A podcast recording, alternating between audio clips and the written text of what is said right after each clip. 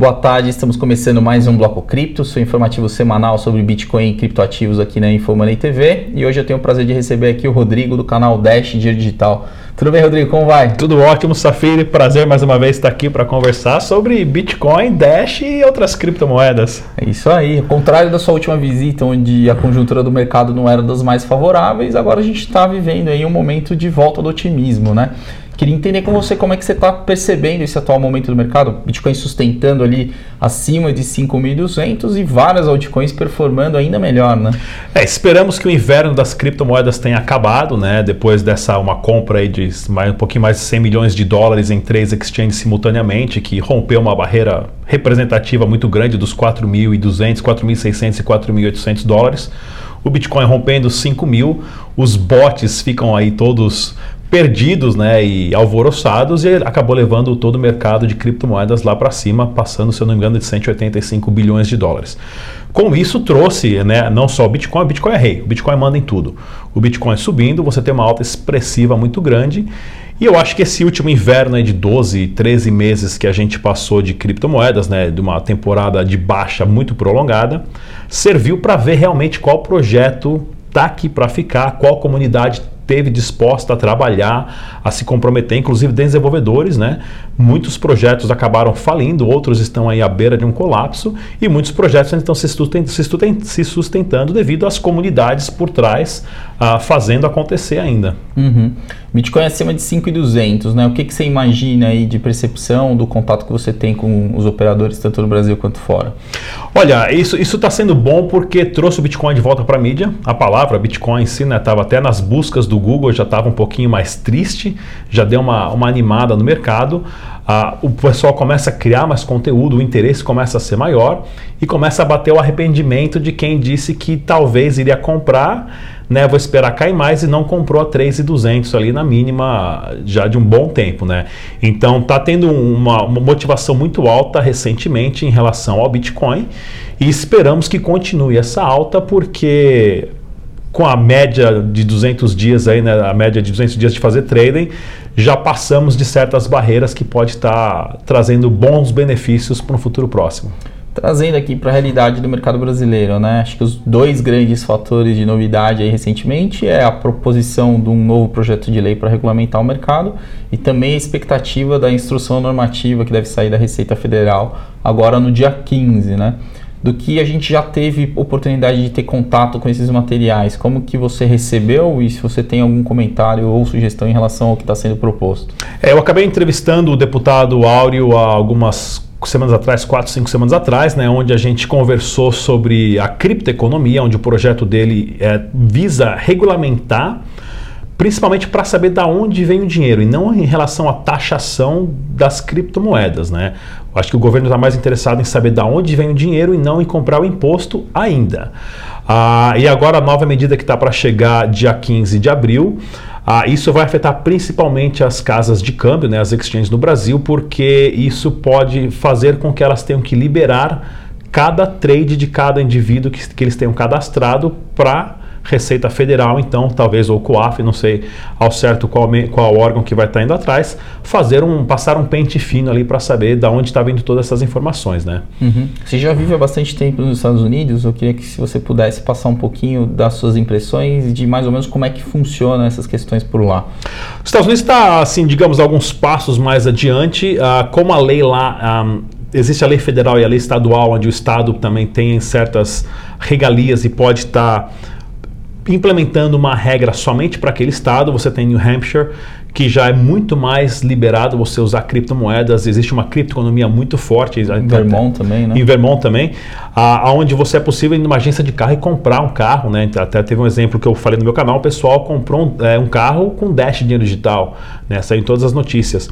Ah, você tem estados mais conservadores, porém a quantidade de exchanges lá é muito maior, né? E a Coinbase, que é a, a maior exchange, se não me engano, uma das maiores do mundo, tem uma facilidade muito grande de você comprar criptomoeda né, do grupo que eles oferecem com fiat, com dólares. Inclusive usando cartão de crédito. Uma baixa que a Coinbase teve essas duas últimas semanas foi o cartão, o Shift, que era um cartão bandeira Visa que você podia usar né, diretamente e debitado do seu Bitcoin, né, que era um cartão muito usado. E o comércio americano, para quem tem criptomoeda, ele também é muito simples para quem compra vale presente.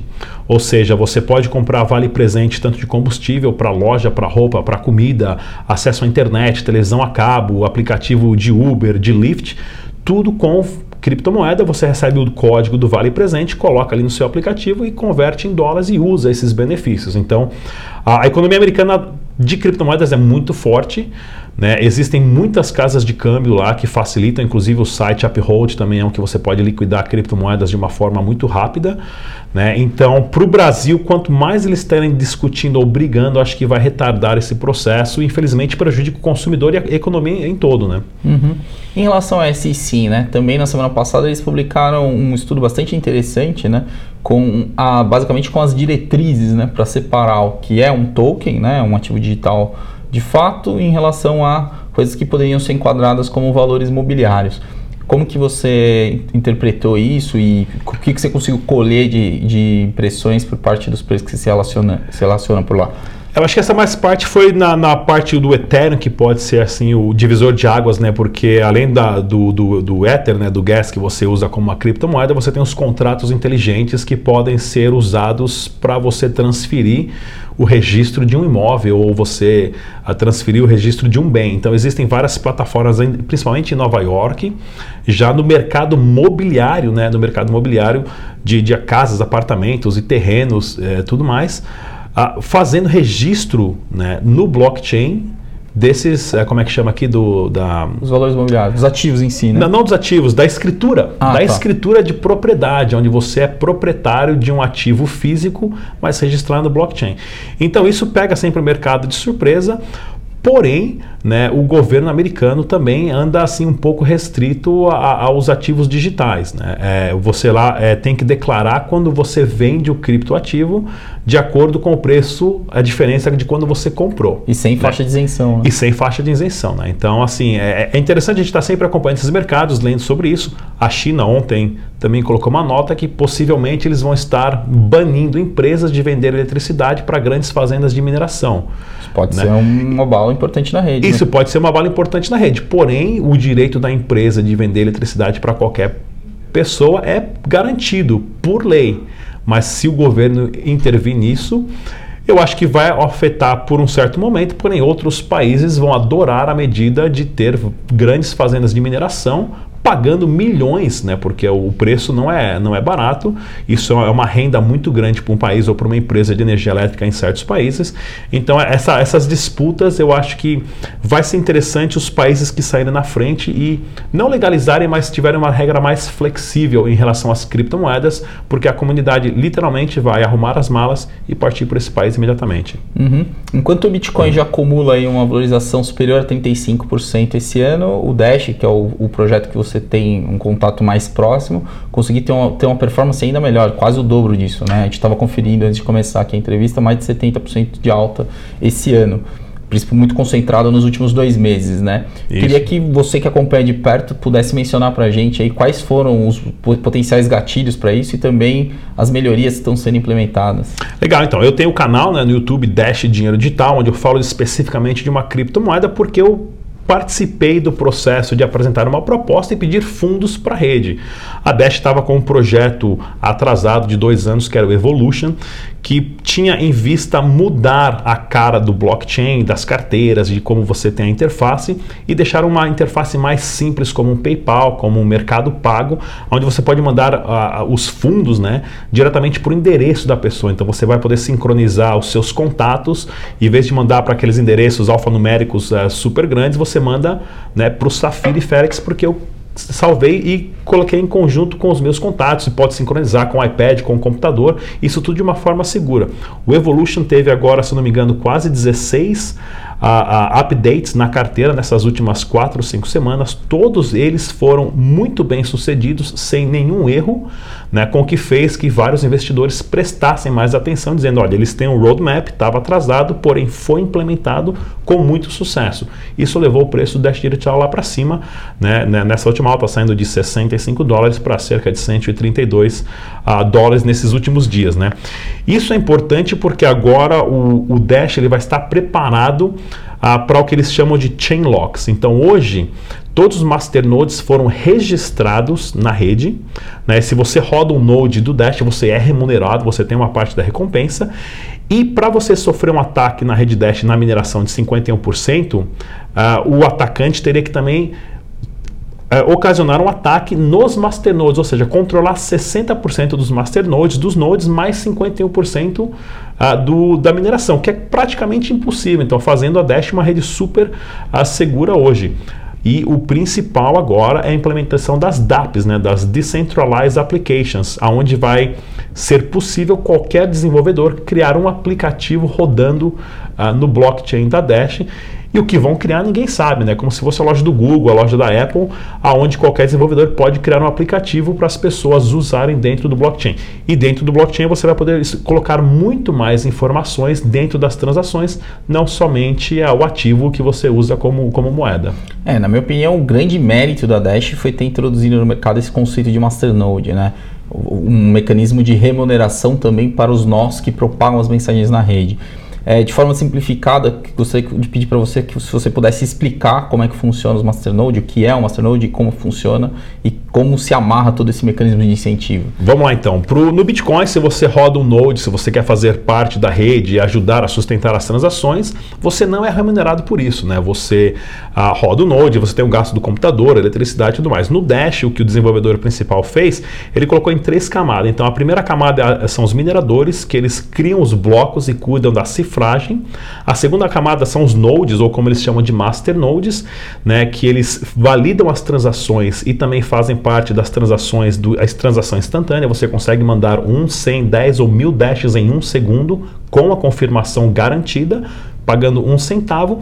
E uma camada superior que são 10%. Né? Então, Todas as criptomoedas novas geradas do Dash, 45% do valor dela fica com o minerador, 45% com o masternode e 10% vai para a tesouraria, onde qualquer pessoa pode apresentar uma proposta pedindo fundos para divulgar o projeto, para divulgar o projeto, para desenvolver uma pesquisa, para criar um canal no YouTube, como foi o meu caso, para patrocinar uma faculdade nos Estados Unidos, um estudo de blockchain.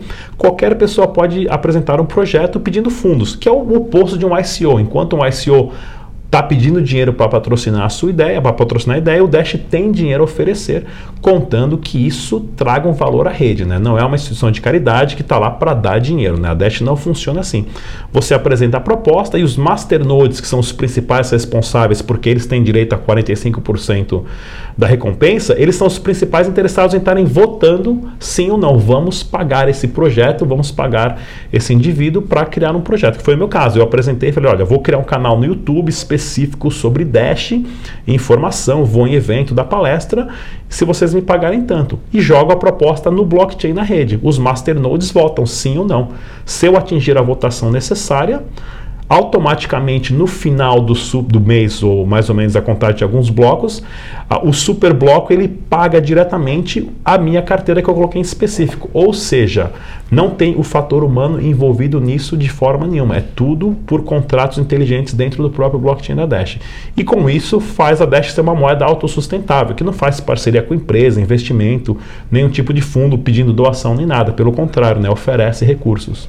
É, um dos, também uma das provas de que esse conceito é muito poderoso é que, além do Dash, vários outros projetos se inspiraram nisso e acabaram copiando é, o código-fonte para desenvolver Sim. suas próprias redes, né? A gente está comentando antes de começar o programa, né? Hoje tem mais de 850 projetos de criptomoeda que copiaram, né? Fizeram um fork da Dash, a pegando a ideia do Masternode. Eles mudaram ali os recursos, os valores, colocaram ideias até interessantes em outros projetos e isso fez com que a Dash tivesse uma credibilidade muito grande. Né? Em 2017, a Dash subiu quase 19 mil por cento, né? saindo de cerca de 9 dólares para 1.600 dólares.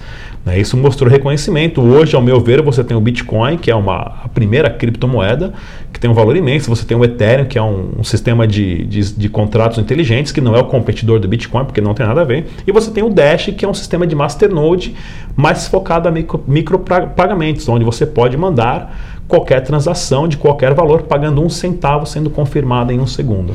É, é comum, né, quem opera isso profissionalmente, incluir Dash na tese de investimento das, das moedas que buscam um, fortalecer o aspecto do anonimato, né? É muito comum você ver Dash na mesma cesta junto com Zcash e Monero principalmente. Se você pudesse brevemente fazer uma análise comparativa entre os três projetos, o que, que você entende que seria o diferencial de cada um deles? Vamos lá então. No, no Monero e no Zcash você tem o envio privado, né? Ou seja, as transações elas são muito difíceis ou quase improvável de você rastrear. No Dash isso é uma opção. Eu posso mandar uma transação para você anonimamente ou eu posso mandar diretamente. Quando essa transação passa a ser anônima, o que acontece na rede? Você joga a transação na rede, a rede espera ter mais duas ou três transações ao mesmo tipo, ela embaralha as transações e não necessariamente o meu fundo foi direto para você. Você pode ter pegado o fundo de outra transação que estava pendente na rede também. Com isso, dificulta um pouco o rastreamento das transações, mas isso é uma opção que a Dash oferece. Você não são todas as transações, você, né, o indivíduo é que escolhe se ele quer mandar aquela transação específica como anônima ou não, né? Isso é um diferencial bem interessante. Uhum. Rodrigo, já caminhando um pouco para o final do programa, quais são suas expectativas aí para as próximas semanas do mercado, considerando a continuidade desse movimento de recuperação? Pessoalmente, eu não vejo a hora do Bitcoin bater 20 mil dólares de novo, né? Ah, mas essa não é a realidade, tem que ter muita cautela ah, em relação a isso. Ah, o mercado está aquecido. Né? A, os traders estão aí, a busca no Google aumentou, o volume aumentou no Bitcoin e em vários outros projetos de criptomoedas. Esperamos que o Bitcoin consiga romper a barreira dos 5.200 para a próxima etapa, que são 5.600 dólares, e daí o próximo target, né, o próximo alvo seria mais de 6.600 dólares. Isso é interessantíssimo porque traz mais expectativa e mais esperança também para o mercado. Né? Tava todo mundo já bem tristinho nesses últimos 12, 13 meses aí em relação ao preço do Bitcoin, inclusive eu. Suspeito que eu já sei qual vai ser sua resposta, mas para manter a tradição aqui, a pergunta bate pronto do programa. Considerando aí toda a conjuntura e a evolução das últimas semanas no mercado, para agora, ouro, prata, não, ouro, dólar ou Bitcoin? Ouro, dólar ou Bitcoin? Bitcoin, sem dúvida nenhuma. Segundo lugar, ouro. E dólar nem em terceiro não entra devido à dívida dos Estados Unidos. Os Estados Unidos têm uma dívida de 22 trilhões de dólares. Eu, como cidadão americano, contribuinte pagante, pagante de imposto, eu teria que pagar para o governo cerca de 68 milhões de dólares para zerar essa dívida, eu e todos os outros cidadãos, né? Praticamente impossível, né? A, a economia americana vai entrar em um colapso, não se sabe quando. Existe muita pressão do Trump agora para estar tá deixando os juros do, do, do, Federal Reserve lá cerca de zero para tentar aquecer a economia, mas quando chegar, aperta o cinto que vai ter bastante turbulência. Bom, gente, fica o recado aqui de alguém que fala com conhecimento de causa. Por hoje é só, a gente retorna na semana que vem com mais um Bloco Cripto. Tchau, tchau.